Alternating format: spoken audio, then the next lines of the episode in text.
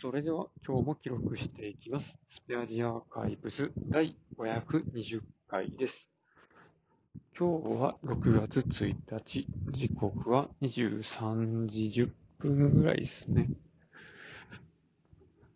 もう6月っていうと、なんかね、すごい2022年もだいぶ早いなっていう感じなんですけど、特にこの1週間ぐらいは、早くてというか、なんか、もう電話対応しかやってないような感じなんですけど、そう、こんなにね、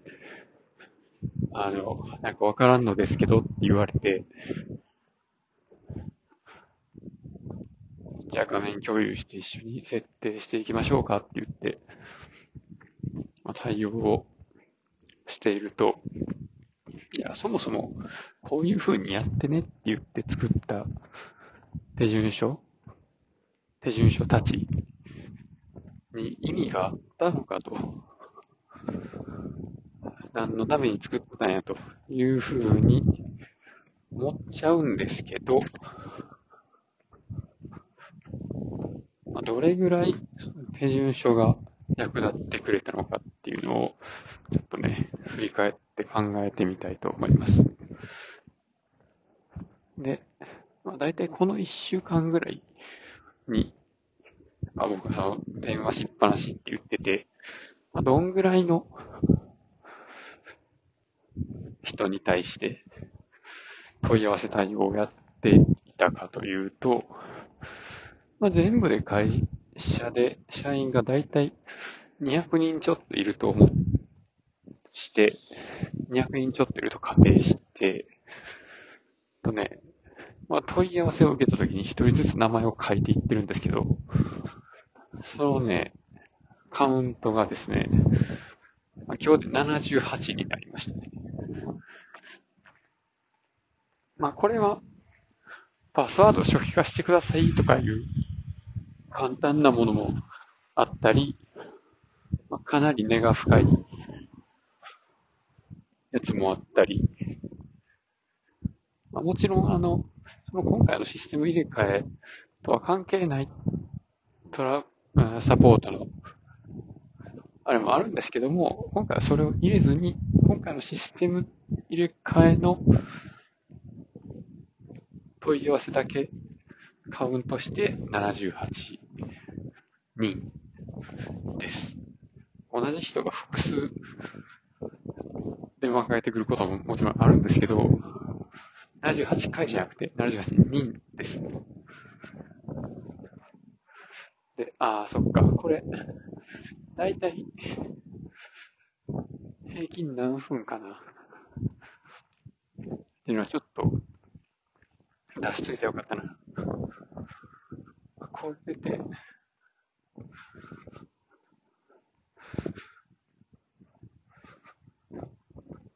何分ってことにしよう。1日、1日6時間対応したとして、1週間で、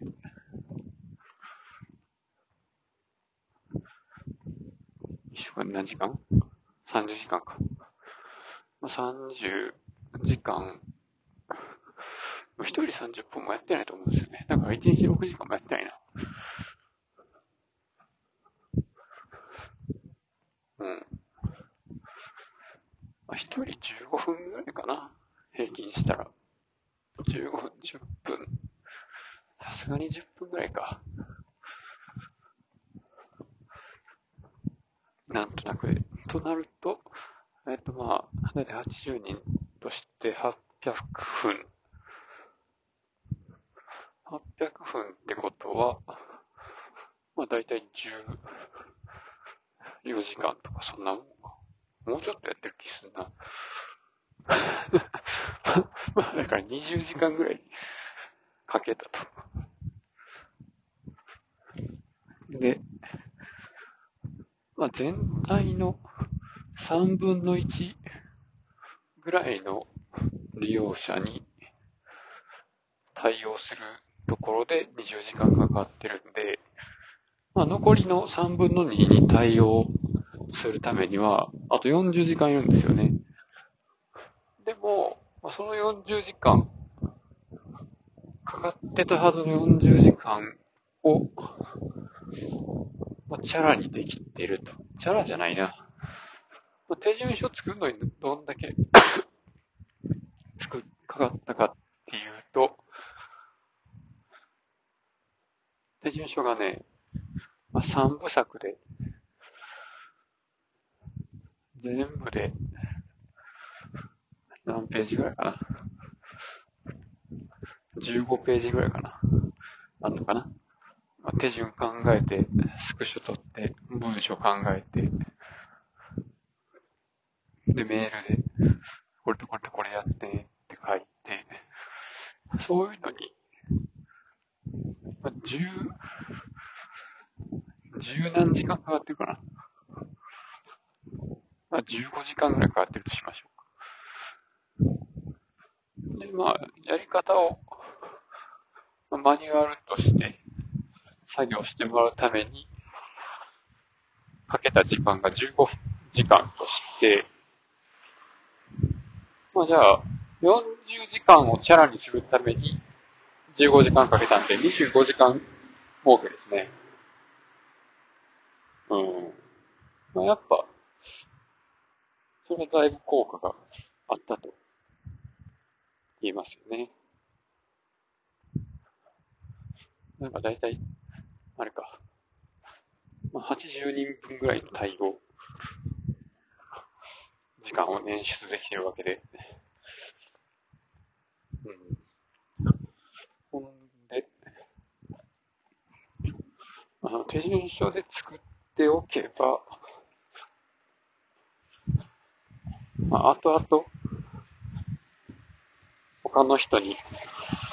これ見てやっといてって言わ、渡して、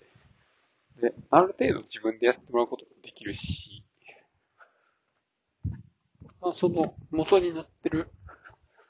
まあ僕はパワポで作ったやつを PDF にして配布してるんですけど、その PDF の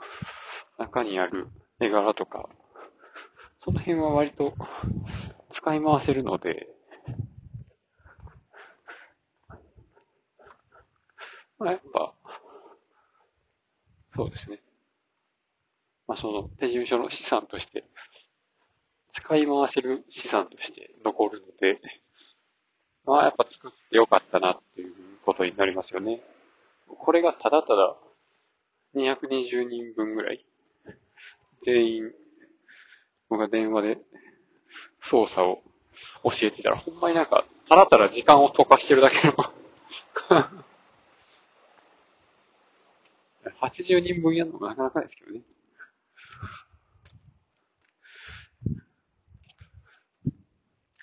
っていうのもあるし、まあ、手順書を作ってたから、他の人に、これで、ちょっとやり方わからん人にサポートお願いとか投げれたし、ああ、やっぱ、うん、手順書は作る必要がありますね。作っといてよかったですね。もう、いや電話するたびに、こんなんもうお前全部拠点回って、自分で あの、一人ずつやっていけよみたいなこと言われたりもしますけど、いや、やっぱ、手順を作った方が早かったなっていう感じに思いますね。はい。ということで今日はこの辺で終わります。ありがとうございました。